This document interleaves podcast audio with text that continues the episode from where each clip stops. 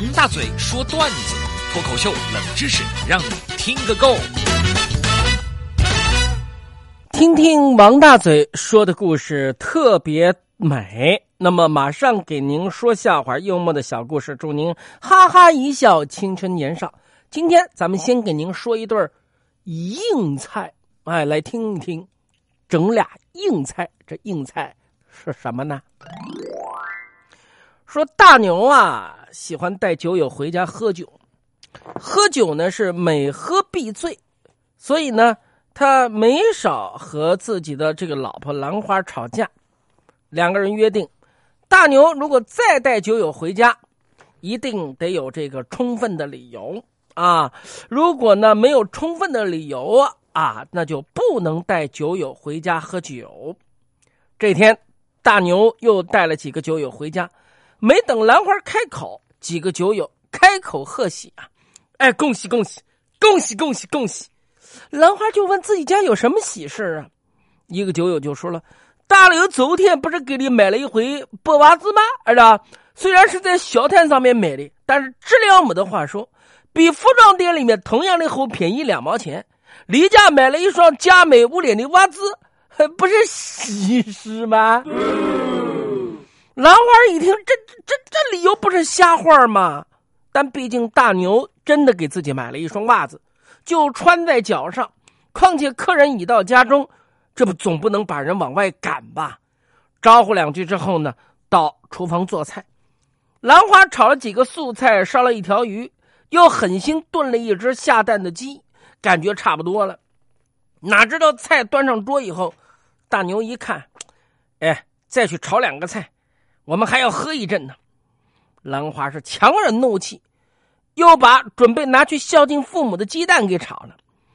大牛把菜放到桌上，对兰花说：“哎，今儿大伙都是来贺喜的，要让他们喝高兴了，你再去准备一个硬菜。”这时候其实都喝的有点舌头发硬了，其他酒友硬着舌头起哄：“那家里这么大的喜事，必须上硬菜。”是的，不上一个硬菜，我们哥哥不走了。咦，兰花没办法，回到厨房，家中实在没菜了。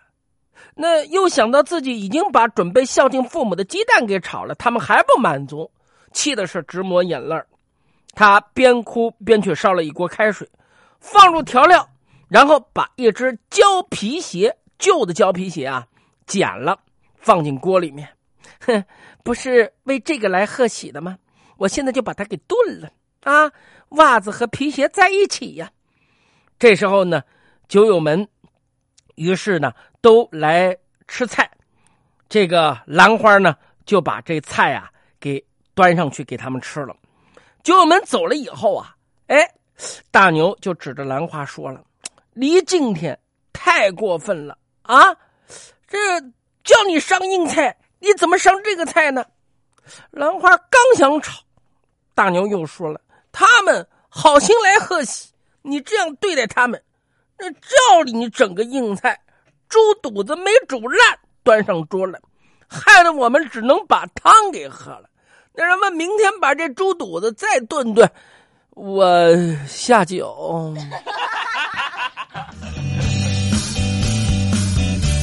旧的胶皮鞋煮不烂。”那就是硬菜猪肚子，这个想法也挺奇特啊！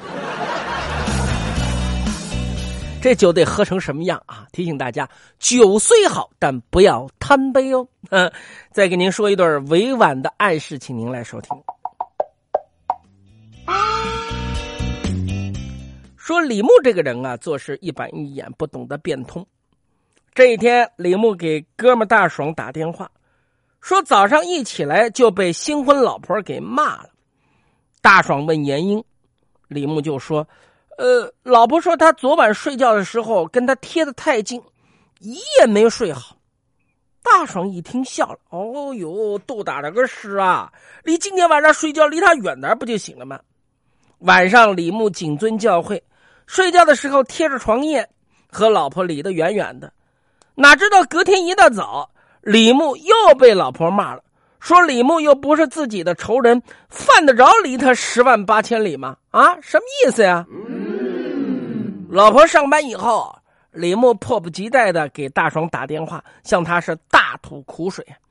大爽听了以后，略微一思索，那你也不能太极端哎，二老，你这样子，晚上睡觉的时候，你跟他保持一个合理的距离，不要太近，也不要太远。这天晚上睡下以后啊，李牧和老婆保持了一个不远不近的距离，心想这下总该没事了吧？哪知道第二天。李牧还是被老婆骂了，说是他若即若离，哥们仨够玩暧昧呀？